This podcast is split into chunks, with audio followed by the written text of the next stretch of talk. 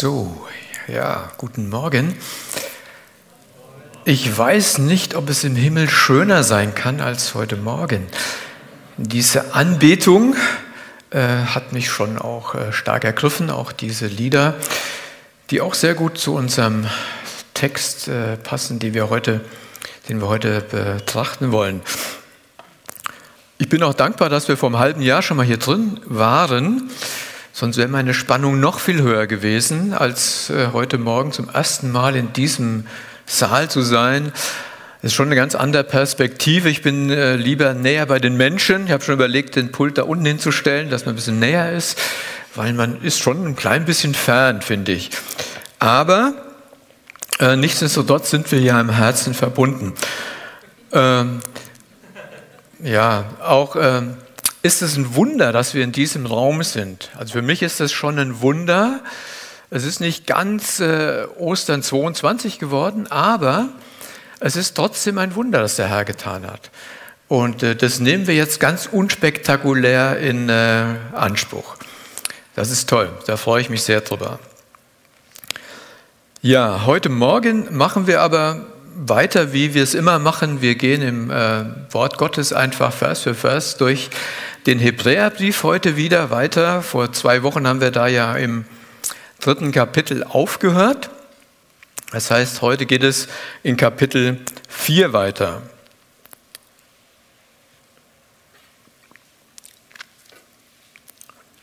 Diese beiden Kapitel, Kapitel 3, Kapitel 4, gehören im Prinzip eng zusammen. Das ist ein durchgehender Gedankengang, ist aber für eine Predigt ein bisschen zu viel, deshalb haben wir es aufgeteilt. Und äh, wir hören und lesen in diesen beiden Kapiteln immer Zitate aus dem Psalm 95. Wir haben heute Morgen äh, Psalm 95 gehört, den Anfang, und danach äh, kommen dann Zitate, die auch in äh, Kapitel 3 und 4 immer wiederkehren. Da geht es einmal um das Heute. Wenn ihr seine Stimme hört, verhärtet eure Herzen nicht, sagt da der David in diesem Psalm 95. Und es geht im anderen darum, in die Ruhe Gottes einzugehen, durch den Glaubensgehorsam in die Ruhe Gottes einzugehen. Und darum geht es auch heute sozusagen im Schwerpunkt in diesen Versen, die wir vor uns liegen haben. Der Hebräerbrief hat ja so seine Eigenheiten, das haben wir schon immer mal gehört. Wir wissen nicht genau, wer ihn geschrieben hat. Da gibt es unterschiedliche Auffassungen. Ich kann mir gut vorstellen, dass Paulus ihn geschrieben hat, auch wenn Sie wieder denken, ja, das passt nicht so, aber vielleicht sehen wir nachher noch mal so einen Zusammenhang dazu. Wir wissen auch nicht ganz genau, wo die Empfänger leben oder wer das war. Wir lesen nur die Antihebräer und gehen davon aus, es waren Judenchristen. Es war eine größere Gemeinschaft, eher ein Rundschreiben als ein Brief an eine Gemeinde wie an Korinth oder sowas, sondern mehr an so äh, Judenchristen in der Ver Verfolgung. Ähm, das ist auch deshalb sehr wahrscheinlich, weil die Kapitel 3 und 4 und auch andere, die nehmen immer ganz stark Bezug aufs Alte Testament. Das heißt, die identifizieren sich immer miteinander. Habe ich von einem Judenchristen gehört, ja, wir Juden wir leben praktisch noch in dem Volk, das aus Ägypten herausgeführt wurde. Wir sagen immer, auch am Schabbat immer, äh, der Herr hat uns aus Ägypten herausgeführt. Also ganz starkes Verständnis, Verbindung mit denen, die vorher waren, mit den Vorfahren. Das ist uns Deutschen ja ein bisschen fremd mit unserer schwierigen Geschichte zwischendurch mal, dass wir nicht so ein Verständnis, nicht so gern uns mit unseren Vätern und Vorvätern verbinden innerlich, aber die Juden machen das. Also das ist ganz klar hier zu sehen, diese Verbindung. Und dann ist noch eine Besonderheit im Hebräerbrief, die gibt es sonst nicht so. Das sind die vielen Warnungen, die ausgesprochen werden. Deshalb wird er auch nicht so gerne gepredigt. Das ist auch eine schwierige Geschichte, muss ich auch sagen, auch in der Vorbereitung. Und Luther fand den auch nur zum Teilweise toll. Der hat ihn ja in seiner Bibel weiter nach hinten gesetzt. Also bei Luther steht Hebräer vor Jakobus, Judas und dann kommt die Offenbarung. In unseren anderen Bibeln ist es anders. Ja. Also das ist eine schwierige Sache. Es gibt viel, in vielen Briefen gibt es Warnungen im Neuen Testament, aber nicht so geballt. Also hier in, im Hebräerbrief kommt das ganz geballt. Es gibt fünf lange Passagen in diesem Brief, die Warnungen aussprechen, Warnungen an die Gläubigen, es wird ja an Gläubige geschrieben, vor Ungehorsam, vor einem verhärteten Herzen, vor Unglauben, vor Abfall. Davor wird gewarnt, nicht, dass es passieren wird, aber es wird gewarnt, so zu leben, dass es nicht passiert. Ja. Also das ist so eine Spannung, die im Hebräerbrief besteht. Und eine dieser Warnungen, der längere Abschnitt, liegt uns heute vor in unserem Brief und das äh, ja, ist eine große Herausforderung für uns, für mich, das zu predigen und für euch zu hören und es richtig zu verstehen. Und ich hoffe, dass der Herr uns da die richtigen, äh, ja, den Geist schenkt, es richtig zu hören und richtig zu reden. Bevor ich das jetzt mache, würde ich gerne noch mal mit uns beten. Ja, Jesus, es ist äh, herrlich und wunderbar, dass du uns durch und durch kennst, aber es ist auch beängstigend, Herr, dass du uns durch und durch kennst, weil wir ja doch äh, immer wieder schnell bereit sind, auch von dir wegzugehen oder eigene Wege zu gehen oder besondere Wege zu gehen. Und wir danken dir, Herr, dass du uns auch immer wieder in deinem Wort darauf hinweist, dass du der Einzige bist, bei dem alles zu finden ist, was wir brauchen. Da bete ich auch darum, dass wir heute Morgen in deinem äh, Wort, in, ja, in diesem Hebräer Kapitel 4, das finden, was wir zum Leben brauchen und dass wir ermahnt und ermutigt werden durch dich, Herr. Wir wollen deinen Namen loben. Amen. Ähm, ich lese aus Kapitel 4 die Verse 1 und 2. Ich gehe mal so ein Stückchen weit voran, so Gedankenabschnitte und äh, ja, werde das dann ausführen. Ich lese ähm, zur, nach der neuen Genfer Übersetzung. Ist ein bisschen moderner. Da steht Kapitel 4, Vers 1. Wie schrecklich wäre es, wenn einer von euch am Ende ebenfalls das Urteil hören müsste, er habe das Ziel nicht erreicht. Wir wollen alles tun, damit das nicht geschieht. Schließlich gilt Gottes Zusage nach wie vor. Auch uns ist eine gute Botschaft, ein Evangelium verkündet worden, an seiner Ruhe teilzuhaben oder in seine Ruhe einzugehen, genau wie jenen damals, diesen Israeliten der Wüstengeneration. Ihnen allerdings hat es nichts genützt, diese Botschaft zu hören, weil zum Hören nicht der Glaube hinzukam. Also das damalige Israel, ich nenne sie mal Wüstengeneration, ja, das damalige Israel durfte nicht in die Ruhe Gottes in das Land Kanaan in diesem Fall damals eingehen, wegen ihres Ungehorsams und Unglaubens. Das lesen wir Kapitel 3 so am Ende. Es durfte nicht einsehen wegen ihres Unglaubens. Hier wird es nochmal wiederholt. Und dann wird nochmal deutlich gemacht, dass ähm, ja, das für das Volk tödlich war. Für die, die Gott nicht gehorsam waren, die konnten nicht in, in dieses Land eingehen, nicht in die Ruhe Gottes eingehen. Und es steht hier noch was, was ich sehr eigenartig erstmal fand. Auch dem Volk Israel ist ein Evangelium verkündigt worden. Also uns ist ein Evangelium verkündigt worden, das ist schon klar. Aber auch dem Volk damals, der Wüstengeneration, wurde ein Evangelium, eine gute Botschaft verkündigt. Wie war das denn? Welche Botschaft war das denn? Jesus war ja noch gar nicht da. Also es konnte nicht diese Botschaft sein von Vergebung der Schuld durch den Messias. Es musste also, muss also eine andere Botschaft gewesen sein. Und äh, interessanterweise finden wir dazu was bei Paulus im ersten Korintherbrief. Da habe ich gesagt, Paulus war gar nicht so weit weg von, den, von diesem Ding. Deshalb kann, man, kann Paulus das auch schreiben, sowas. Im 1. Korinther Kapitel 10, da lese ich mal ab Vers 1. Da schreibt Paulus, ich will aber nicht, meine Brüder, dass ihr außer Acht lasst, dass unsere Väter alle unter der Wolke gewesen und alle durch das Meer hindurchgegangen sind. Sie wurden auch alle auf Mose getauft in der Wolke und im Meer. Und sie haben alle dieselbe geistliche Speise gegessen und alle denselben geistlichen Trank getrunken, denn sie tranken aus einem geistlichen Felsen, der ihnen folgte. Der Fels aber war Christus. Aber an der Mehrzahl von ihnen hatte Gott kein Wohlgefallen. Sie wurden nämlich in der Wüste niedergestreckt. Und diese Dinge sind zum Vorbild für uns geschehen, damit wir nicht nach dem Bösen begierig werden, so wie jene begierig waren. Also eine ganz ähnliche Warnung, ein ganz ähnlicher Zusammenhang, schreibt Paulus da. Also, was war die Verkündigung des Evangeliums? damals an die Wüstengeneration.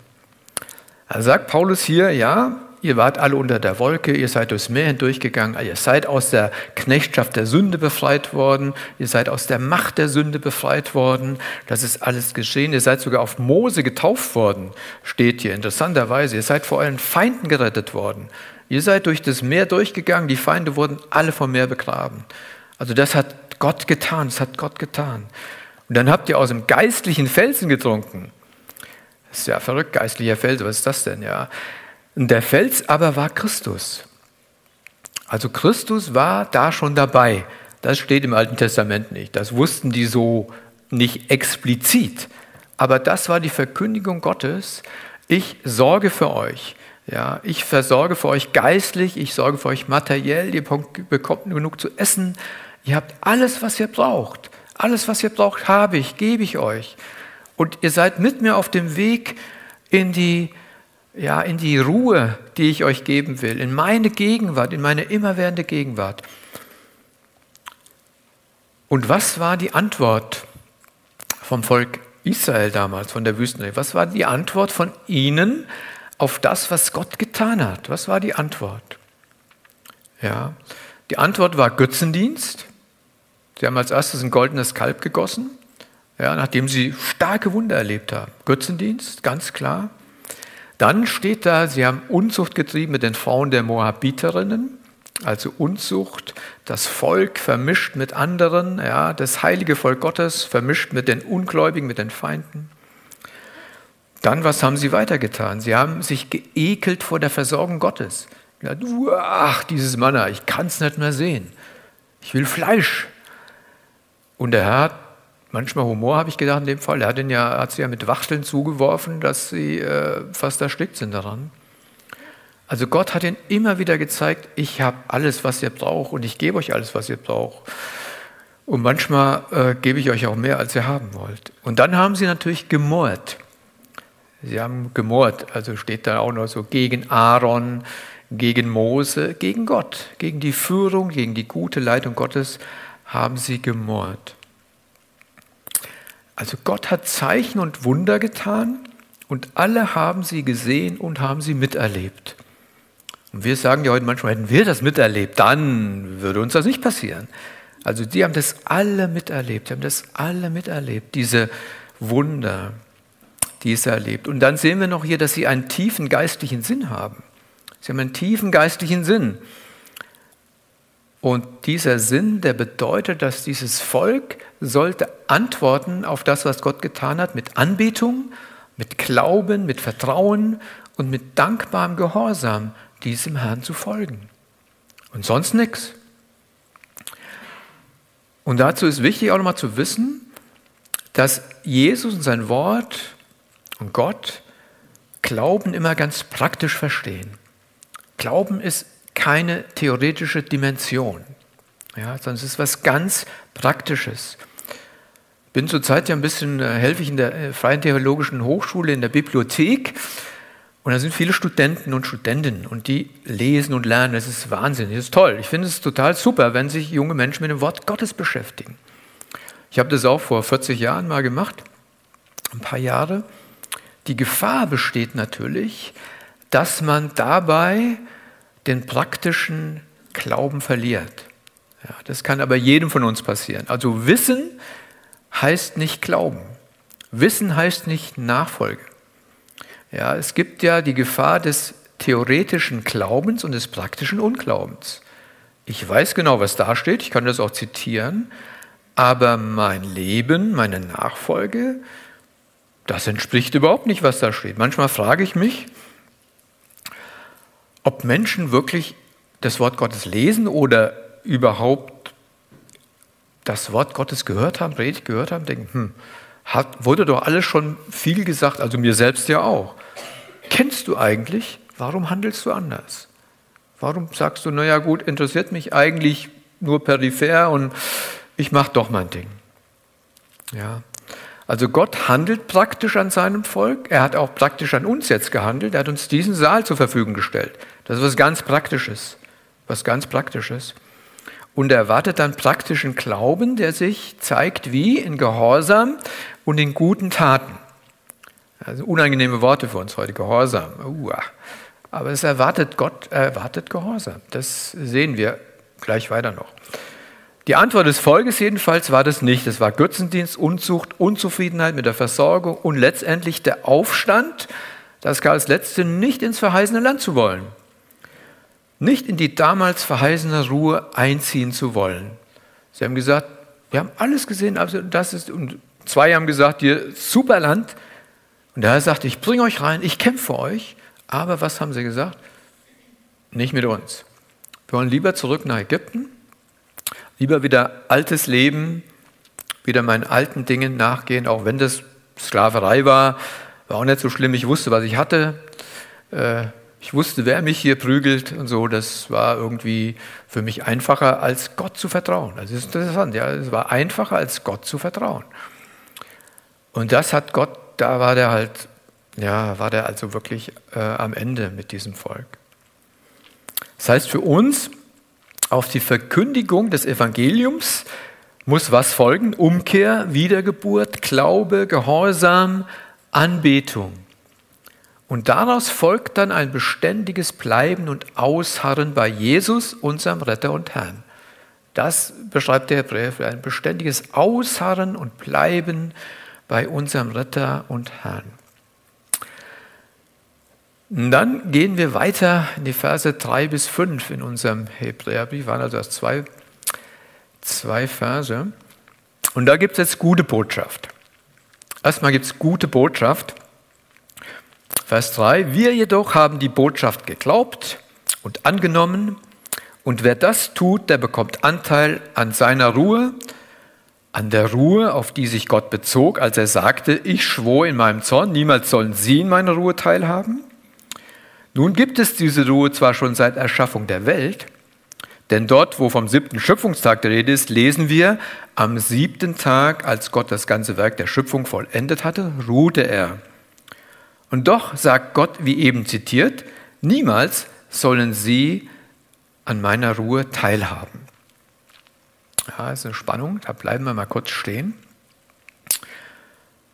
Das bringt uns jetzt zum Ursprung der Ruhe Gottes dem Ursprung der Ruhe Gottes. Hermann hat den Vers eben gelesen. Diese Ruhe ist von Anbeginn der Schöpfung vorhanden. Ja.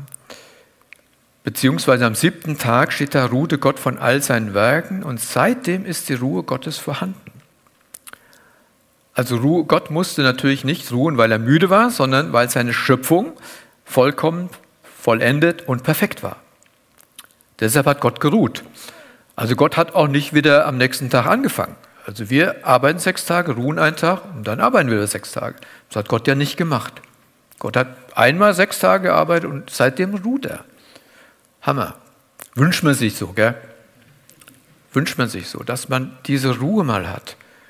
Über einen längeren Zeitraum. Gott hat ihn über die Ewigkeit, über die Ewigkeit, ja. Äh, das ist auch interessant zu sehen, wenn man das liest genau äh, im Schöpfungsbericht. Da steht nach dem siebten Tag nicht, so wurde aus Abend und Morgen der siebte Tag. Das steht da nicht. Sehr interessant, gell? Bei allen anderen Tagen bis Tag 6 steht, aus Abend und Morgen wurde der erste, zweite, was weiß ich, sechste Tag. Bei Tag 7 steht das nicht. Also seitdem besteht für Gott der Tag 7. Gott ruhte von allen seinen Werken. Er ruht immer noch von seinen Werken, weil seine Schöpfung ja seitdem vollendet ist. Also mit uns hat er mehr als genug zu tun. Das ist klar. Aber er, was er machen wollte, hat er alles getan. Er hat alles geschaffen, was er machen wollte. Und alles wunderbar, alles ist toll. Ich meine, wir machen so nach und nach kaputt. Aber er hatte es vollendet. Und damals, zu Beginn der Schöpfung, müssen wirklich paradiesische Zustände geherrscht haben. Ich habe mir so ein bisschen vorgestellt, man kann sich ja nicht richtig vorstellen. So ideale Bedingungen, was man sich so wünscht, gerade Perfektionisten. Ja. Enge Gemeinschaft mit Gott, permanent. Man kann Gott sehen, man ist mit ihm zusammen. Verrückt. Optimales Wetter. Ja. Keine Wetterkapriolen. Super, super Wetter, immer gleichmäßige Temperatur, prima, alles, was man braucht sehr gesunde Ernährung. Ganz gesunde Ernährung, alle Vitamine, Spuren, alles war immer da, einfach da. Ja. Kein Stress. Kein Stress. Man muss nicht shoppen gehen, man muss nicht keine Sachen bestellen. Selbst der Blick in den Kleiderschrank, was ziehe ich heute an, war unnötig. Super. Ich finde sowas wirklich super. Es war also Ruhe im Herzen und Ruhe außenrum. Es war, ist die totale Ruhe. Es ist wahnsinnig. Ich finde es total toll, diese Ruhe genießen zu können. Und ich bin ja Rentner und trotzdem merke ich ja, es gibt diese Ruhe nicht auf dieser Erde. Wir wissen auch dann, wie die Geschichte weitergegangen ist bei Adam und Eva und nach der Schöpfung und wie es weitergegangen, ja, wohin hat es geführt? Es hat dahin geführt, dass die Gemeinschaft mit Gott, mit Jesus stark umkämpft ist. Selbst für uns Gläubige ist es stark umkämpft. Das Wetter spielt völlig verrückt. Ja. Wir sind gerade die große Bewegung, Klima, ja, völlig verrückt. Ja. Unsere Ernährung ist maximal kompliziert geworden, will ich mal so allgemein sagen. Der Stress beginnt schon ganz früh morgens, bei denen mit kleinen Kindern auch nachts. Wir sind ständig online, gehen shoppen oder bestellen Sachen und immer neue Moden verlangen unsere Aufmerksamkeit. Immer wird eine neue Sau durchs Dorf gejagt, wie man so schön sagt. Und unseren, das verlangt unsere Aufmerksamkeit. Gibt irgendwelche neuen Sachen und bing sind wir da. Also sehr viel Unruhe im Herzen und sehr viel Unruhe außenrum. Was tun wir dagegen? Ich weiß nicht, was jeder Einzelne so tut. Es gibt im Internet, man klickt nochmal an Ruhe finden oder so, dann kriegt man so Legion von Angeboten, Wellness-Oasen, Yoga, Sport, Meditation, Musik, Spazieren, Achtsamkeitsübungen, alles, was man so will. Vieles davon ist Schrott, sage ich mal. Manches sagt man sich gut, kann zur Entspannung dienen, was weiß ich. Ja. Es gibt also Dinge, die uns angeboten werden, um zur Ruhe zu kommen und Trotzdem hilft nichts davon, unser Problem zu lösen. Denn unser Herz will nicht zur Ruhe kommen. Das ist das Problem. Unser Herz kommt nicht zur Ruhe. Warum ist das so?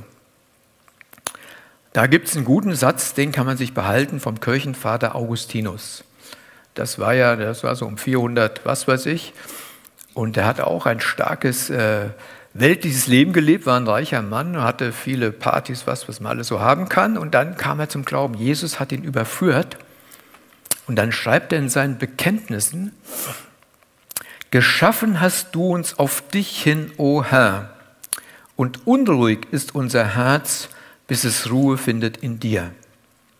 Ja, geschaffen hast du uns auf dich hin, o Herr, und unruhig ist unser Herz, bis es Ruhe findet in dir. Das sagt Augustinus und das sagt auch das Wort Gottes, wenn wir jetzt weitergehen. In unserem Text in den Versen 6 bis 8, da sehen wir dann, wie es mit der Ruhe, wie Ruhe heute möglich ist, will ich mal sagen. Ich denke, dass man das finden kann, ja. Ich lese ab Vers 6. Die Erfüllung seiner Zusage, Menschen an seiner Ruhe ähm, Anteil zu geben, steht also immer noch aus. Die, denen er dieses Angebot ursprünglich machte, haben das Ziel nicht erreicht, die Wüstengeneration, weil sie ihm nicht gehorchten. Deshalb hat Gott für eine neue Gelegenheit gesorgt. Es ist dieses heute aus Psalm 95, von dem er lange nach dem Geschehen in der Wüste durch David an der bereits erwähnten Stelle sagte, Heute, wenn ihr die Stimme Gottes hört, dann verschließt euch nicht seinem Reden, dann verhärtet eure Herzen nicht. Jetzt kommt wieder ein kleiner Einschub. Zwar hat Josua die Israeliten in das ihnen zugesagte Land geführt, aber an der eigentlichen Ruhe hatten sie deswegen immer noch nicht Anteil. Sonst hätte Gott nicht zu einem späteren Zeitpunkt noch einmal von einem heute gesprochen. Heute, wenn ihr seine Stimme ruft. Also Josua hatte das Volk Israel ja wirklich damals nach 40 Jahren, ja, ohne die Wüstengeneration, die alle verstorben waren, also die anderen, die jünger waren, die Kinder und dann erwachsen waren, die hat er ja dann ins verheißene Land geführt.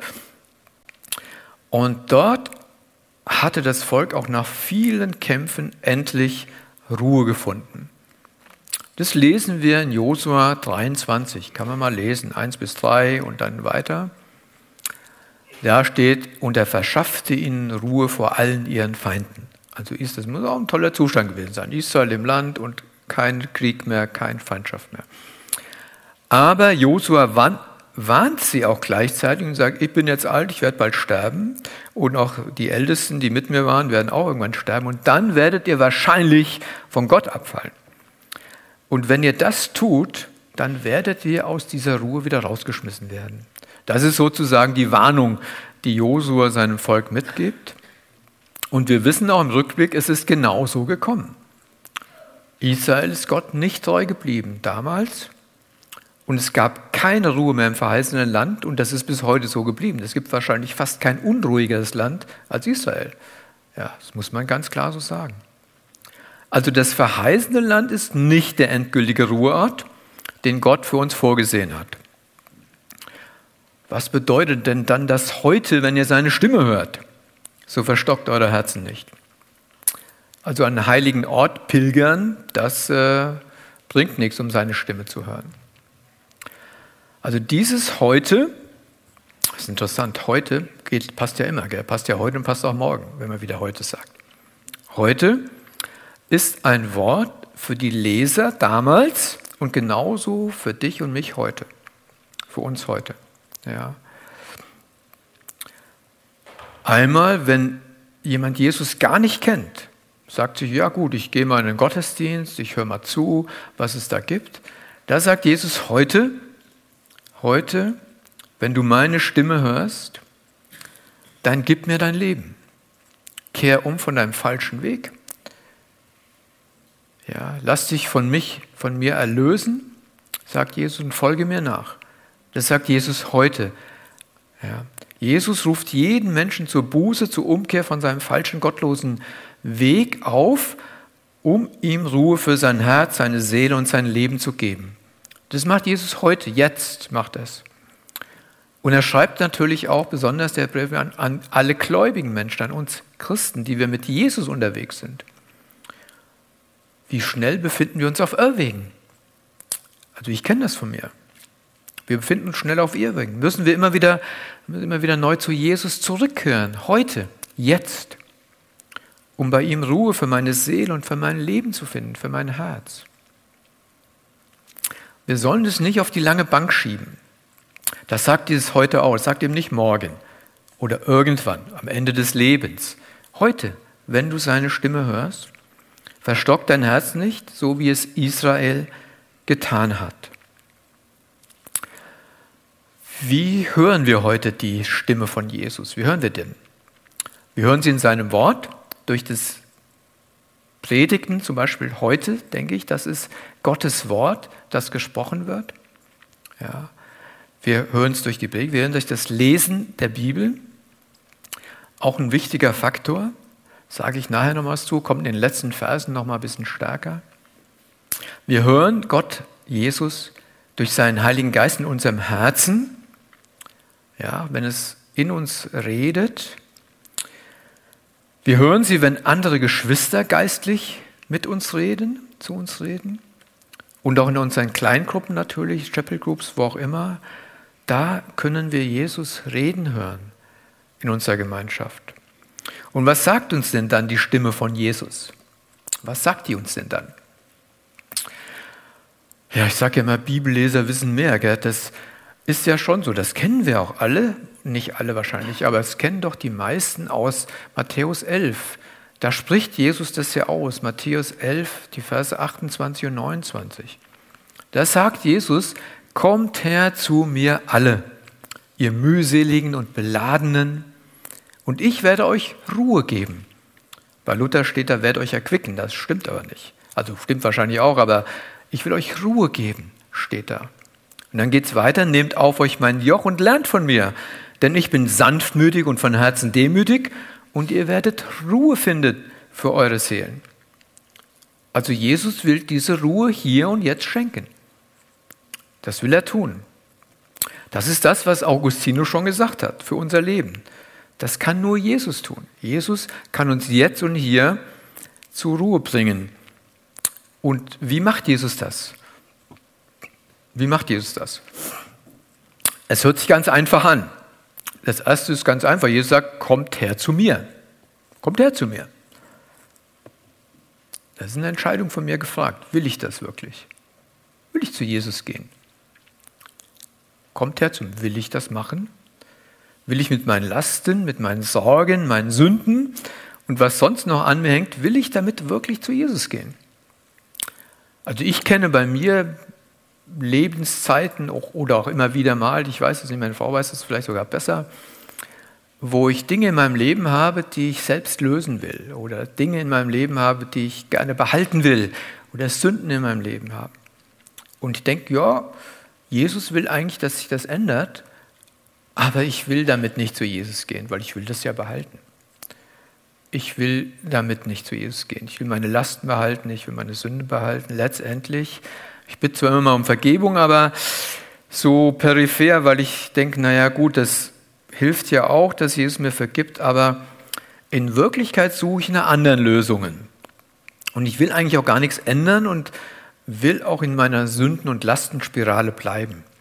Ja, das ist ja schon, dann weiß ich, was ich habe. Also die Israeliten haben gesagt, naja, lass uns zurückgehen nach Ägypten, da weiß ich, was ich habe. Es wird sich nichts ändern, ja, weil Jesus wird ja dann mein Leben verändern und das, diese Veränderung will ich vielleicht gar nicht. Also Jesus sagt, kommt her zu mir, will ich das. Ja. Komm her zu mir, dass du, dass du äh, Ruhe findest bei mir. Und wenn du dann zu Jesus gehst, dann sagt er weiter, nehmt auf euch mein Joch und so weiter, das haben wir gelesen. Das bedeutet so viel wie folge mir nach. Ja, mal ganz einfach gesagt, folge mir nach diene mir gehorsam in allen Dingen. Ja, diene mir gehorsam in allen Dingen. Ich nehme die Lasten und schenke dir Ruhe und du folgst mir nach und bleibst in meiner Nähe. Aber nur so kann unser Herz heute hier zur Ruhe kommen. Anders können wir nicht zur Ruhe kommen. Nur wenn wir zu Jesus gehen, wenn wir das tun und erwarten und auch dankbar sind, wenn er die Dinge in uns aufdeckt und uns dahin bringt, dass unser Herz zur Ruhe kommt. Sonst findet unser Herz keine Ruhe. Ja, soweit diese Ruhe, die wir jetzt hier auf dieser Erde haben können, nur bei Jesus. Und dann geht es hier noch weiter in unserem Text, den Versen 9 bis 11. Da geht es dann um die Verheißung der ewigen Ruhe. Das, was dann kommt, also das, was hier ist, das ist für uns ja immer nur so eine kleine Vorerschattung, sagt man immer mal. Ja. Ruhe, Frieden bei Jesus finden, das ist toll. Den Sabbat halten ist toll und gut, wenn man den in der richtigen Weise hält, aber montags geht es wieder los. Ja. Jetzt ist das Thema der ewigen Ruhe. Also kein Montag mehr. Das finde ich ja auch also ist toll wie am Anfang der Paradiesenzustände, ist es am Ende wieder. Also das ist, äh, ja, wirklich wahr. Ab Vers 9 lese ich, es gibt also noch eine besondere Ruhe oder eine Sabbatruhe oder eine Sabbatfeier für das Volk Gottes, die noch in der Zukunft liegt. Wer in Gottes Ruhe hineingekommen ist, wird sich von seiner Arbeit ausruhen, so wie auch Gott nach der Erschaffung der Welt geruht hat. Und wie hat Gott nach der Erschaffung der Welt geruht? Immerwährend, dauerhaft. Also so hat Gott nach der Erschaffung der Welt geruht. Wie gesagt, kein Montag, sondern der Sabbat ist immerwährend. Ja. So hat Gott nach der Erschaffung der Welt geruht und so wird unsere Ruhe dann sein. Und deshalb, sagt hier der Hebräerbriefschreiber, deshalb, weil das auf uns zukommt, weil diese tollen Aussichten bestehen, ja, weil wir uns darauf freuen können, weil das kommen wird, weil alle, die glauben, da hineinkommen werden. Deshalb sagt er, sollen wir uns bemühen, Vers 11, oder alles daran setzen, in diese Ruhe hineinzukommen, um nicht wie sie, die Wüstengeneration, durch den gleichen Ungehorsam vom Weg abzukommen. Also dieses Ziel ist aller Einsatz wert, mit meinen Worten. Die Ruhe Gottes, die seit der Schöpfung besteht und jetzt für uns in Jesus hier und heute erfahrbar ist, die wird in der Ewigkeit zur Vollendung kommen. Mit anderen Worten, jeder Mensch, der jetzt seine Ruhe bei Jesus gefunden hat und mit ihm lebt, wer bei ihm bleibt und als sein Jünger stirbt, der wird in die ewige Ruhe eingehen. Tolle Aussichten, tolle Aussichten. Das bedeutet dann auch paradiesische Zustände wieder. Das wissen wir nicht genau, aber wir wissen, was wir nicht mehr haben. Wir haben keinen Zeitdruck mehr, wir haben keinen Chef mehr, der was von uns verlangt. Wir haben eben keinen Stress mehr. Stress ist durch. Wir haben keine schreienden Kleinkinder mehr, wir haben keinen Schlafmangel mehr, keine Schmerzen mehr, keine Angst mehr, kein Neid mehr, keine Sünde mehr. Es ist unvorstellbar, unvorstellbar fantastisch. Ich finde es unvorstellbar fantastisch. Und es lohnt sich deshalb, alles daran zu setzen, in diese Ruhe hineinzukommen und nicht im Ungehorsam gegenüber Gott und Jesus zu leben. Ich will an dieser Stelle noch mal was sagen zu dem Thema Ungehorsam und Unglauben, weil das ja Menschen auch Angst machen kann. Kann es ja Angst machen? Es soll uns keine Angst machen, aber es soll uns Ehrfurcht machen und ja, uns voller Energie dem Herrn nachfolgen. Also wir sollen es nicht falsch verstehen, dass wir uns ständig den Puls fühlen, bin ich gerettet, bin ich nicht gerettet oder so. Das soll man nicht machen. Denn es ist ja auch offensichtlich, Gottes Kinder, also ich sage extra den Begriff Gottes Kinder, die können ja auch ungehorsam sein und Zweifel haben. Also ich kenne das ja bei mir. Ich bin dem Herrn ungehorsam. Ich habe Zweifel in meinem Leben. Ist das alles richtig? Muss ich mich dann direkt fragen, steht mein Heil auf dem Spiel? Das kann nicht so sein. Ja, da sagt das Wort Gottes was anderes. Denn wenn wir mit Jesus leben, dann leben wir ja aus der Vergebung. Das ist ja der Punkt. Leben wir aus der Vergebung. Wir werden täglich schuldig, mehr oder weniger. Und wenn wir mit unserer Schuld, mit unserer Angst und unserem Versagen zu Jesus gehen und ihm unsere Lasten geben, unsere Sünden geben, dann ist es ja nur ein Zeichen dafür, dass wir ihm vertrauen und in seine Ruhe eingehen wollen, wenn wir zu Jesus gehen. Ja. Aber im Volk Israel haben wir gesehen, das ist die andere Seite, dass die dauerhafte Ablehnung von Gott und die immer wieder in der Ungehorsam und die damit verbundene Unbußfertigkeit, die hat letztendlich zum Abfall geführt. Die hat letztendlich zum Abfall von Gott geführt. Und sie sind nicht in seine Ruhe eingegangen.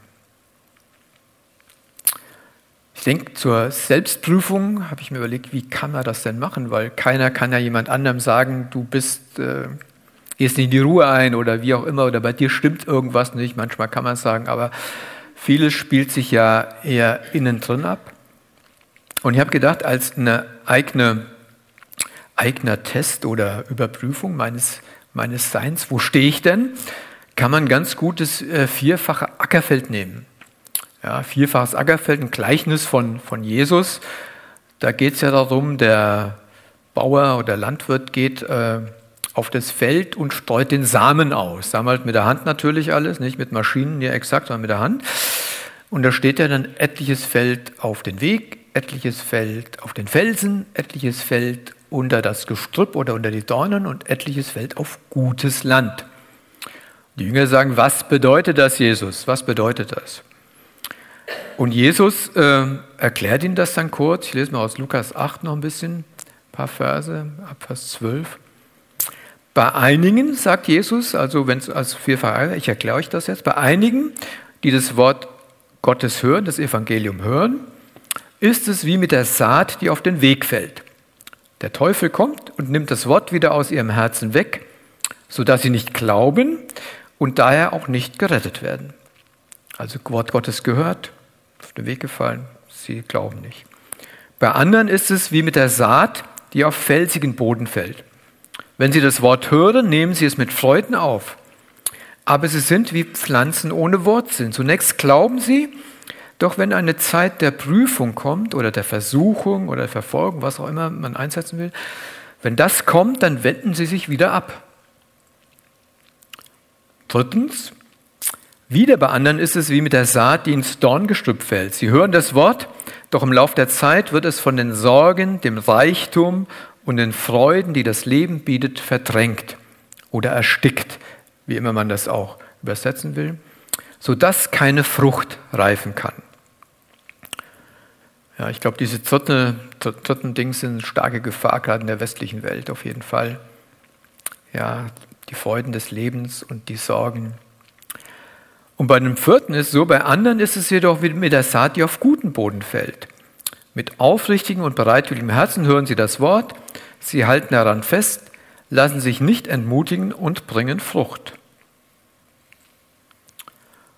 Das sind so die vier Möglichkeiten der Antwort auf das Evangelium, das Jesus sagt.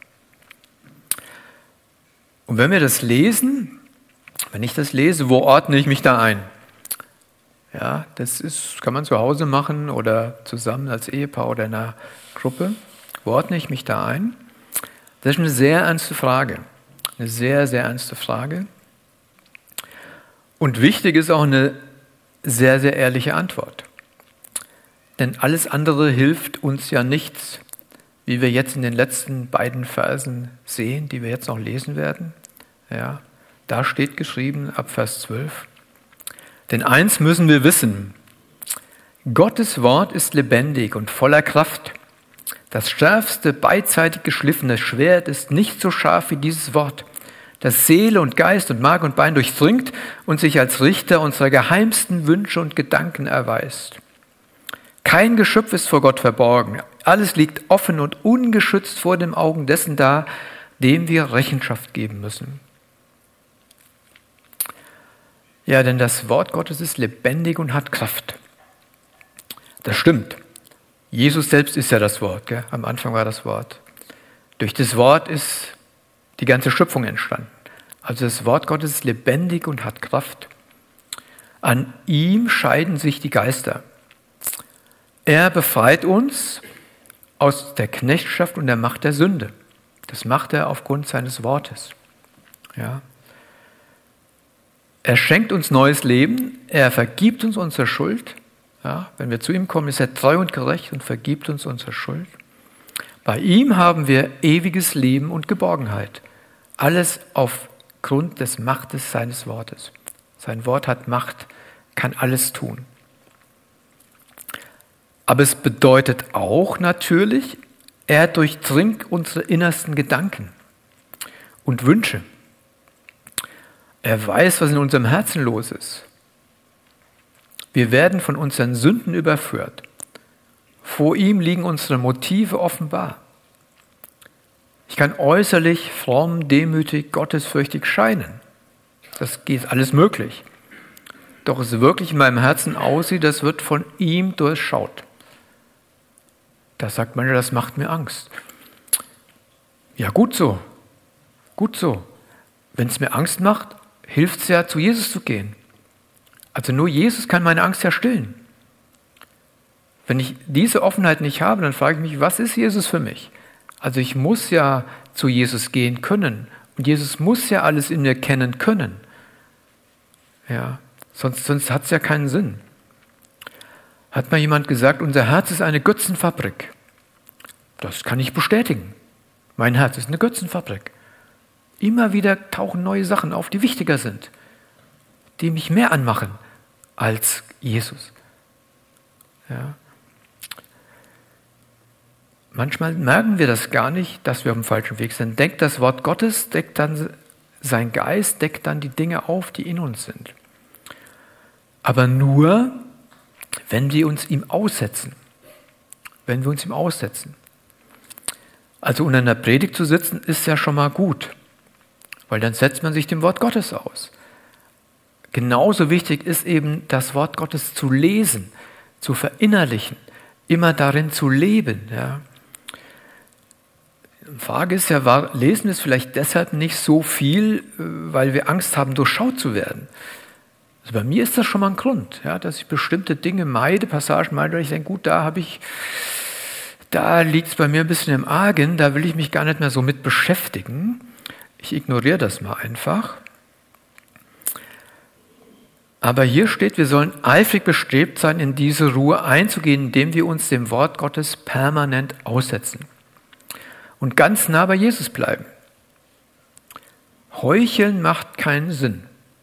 Wir können unseren Ehepartner, wir können Freunde, Bekannte, wir können andere Menschen, können wir natürlich betrügen. Am meisten betrügen wir immer uns selbst. Ja, da sind wir perfekt drin, uns selbst zu betrügen.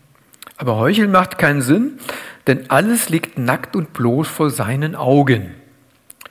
Und, das ist der letzte Satz da gewesen, wir müssen vor ihm Rechenschaft ablegen. Also Jesus sagt dann nicht, ja gut, ich weiß jetzt alles, aber ist nicht so schlimm, sondern Jesus sagt, du musst vor mir Rechenschaft ablegen. Bist du versöhnt mit mir? Ja, wir müssen vor Gott Rechenschaft ablegen. Ja, ich komme zum Schluss und fasse es nochmal kurz zusammen. Der Präerbrief warnt uns in diesem Abschnitt eindringlich davor, Gottes Heilsbotschaft abzulehnen. Denn wer das Evangelium ablehnt, kann nicht in Gottes ewige Ruhe eingehen. Nur bei Jesus kommen wir zur Ruhe. Er ist der Einzige, der unsere wahre, unsere wahre Ruhe ist und der uns permanent auch zur Umkehr aufruft. Immer wieder zu ihm, zu sich hinruft, kommt her zu mir. Ja, heute, wenn ihr seine Stimme hört, dann verhärtet eure Herzen nicht.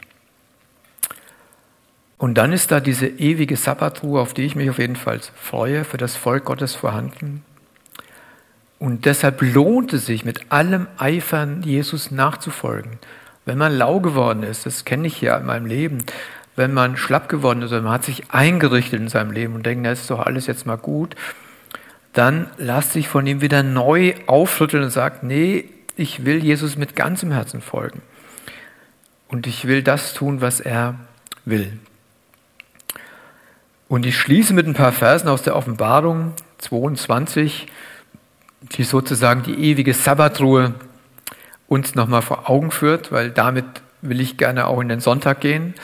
Ja, die Mahnungen sollten wir im Herzen behalten, sollten nicht zur Tagesordnung übergehen, sollten uns damit beschäftigen, ja, zu sehen, wo stehe ich, aber auch mit der Aussicht zu sagen, es lohnt sich, der ganze Einsatz lohnt sich wegen dieser ewigen Sabbatruhe.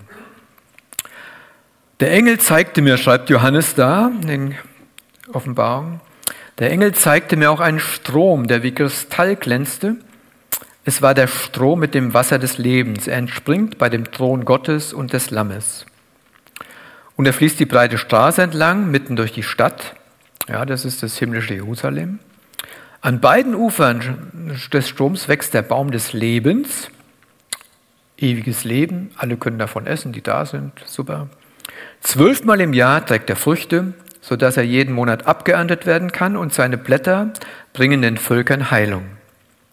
In dieser Stadt wird es nichts mehr geben, was unter dem Fluch Gottes steht.